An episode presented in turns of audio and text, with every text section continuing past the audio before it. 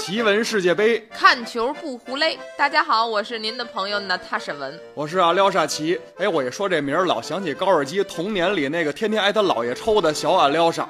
哎，昨天有一场球，赛前大家本来以为就跟阿廖沙跟他姥爷一样，实力差距那么悬殊，结果呢是一势均力敌，这就是冰岛一比一逼平阿根廷这场比赛。哎，其实我还真不愿意用“逼平”这个词儿，因为感觉人家冰岛也没费太大劲。哎，是我提供给您一个细节：裁判判给阿根廷队那个点球之后，要搁其他对手早一蹦三尺高找裁判理论去了。你怎么回事？你怎么回事？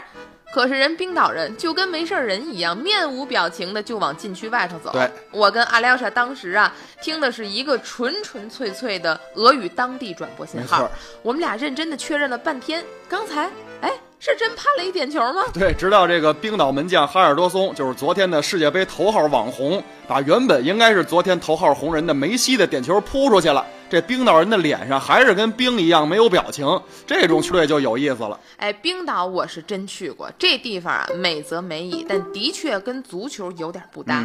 咱们中国有句老话叫“冬练三九，夏练三伏”，没错，在人家那儿就不合适。三伏可以有，这三九大雪给城市的乡村盖上了厚厚的棉被，太文艺了。毫无疑问，把室外能踢球的地方也一并给捂上了，嗯，顺便就捂住了孩子们的足球梦。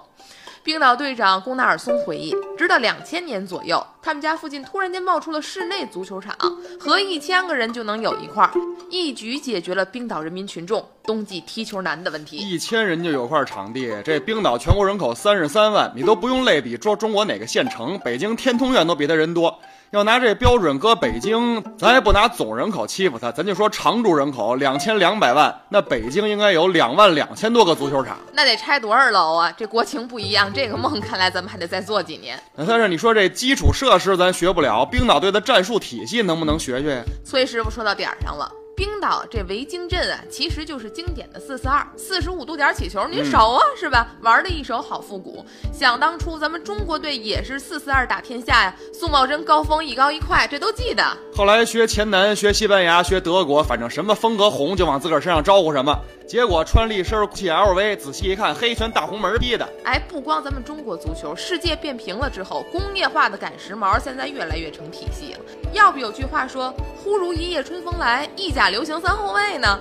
前两年西班牙传控火的时候，冰岛足球的祖师爷英格兰都想 Tiki Taka，还要斥巨资雇佣瓜迪奥拉。幸亏人家这是没答应，要是真操练起来，我看这三狮军团学不成 Tiki Taka，顶多学成 Hello Kitty。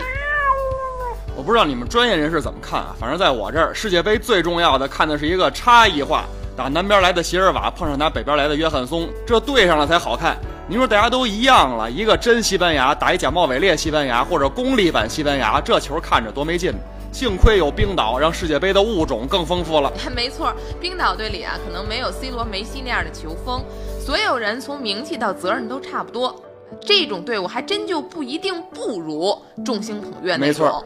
冰岛虽然没有名人，但是人家有人名啊。嗯，昨天看球的时候，您肯定注意到了，这里除了什么什么松，就是什么什么森。他们国家起名都这么赶时髦吗？对，除了一个门将施拉姆，冰岛二十三人大名单里有二十二个都叫什么什么森或者什么什么松。所以现在我纳闷的不是那帮松，我纳闷施拉姆为什么不是松。因为施拉姆的母亲是冰岛人，但他父亲呢是个丹麦人，他也出生在丹麦。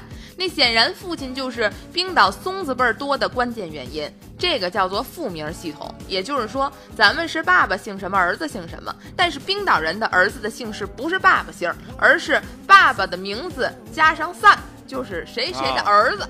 比如说他爸叫张建国，那他儿子不叫张小国，而叫建国松。也就是建国的儿子的意思。其实这种命名方式呢，曾经在斯堪的纳维亚地区啊广泛流行。比如说，您看瑞典队、芬兰队里也有一大帮各种森、各种松。哦，就好像瑞典那个著名企业爱立信，其实就是埃里克松。看来创建者他爸爸叫埃里克。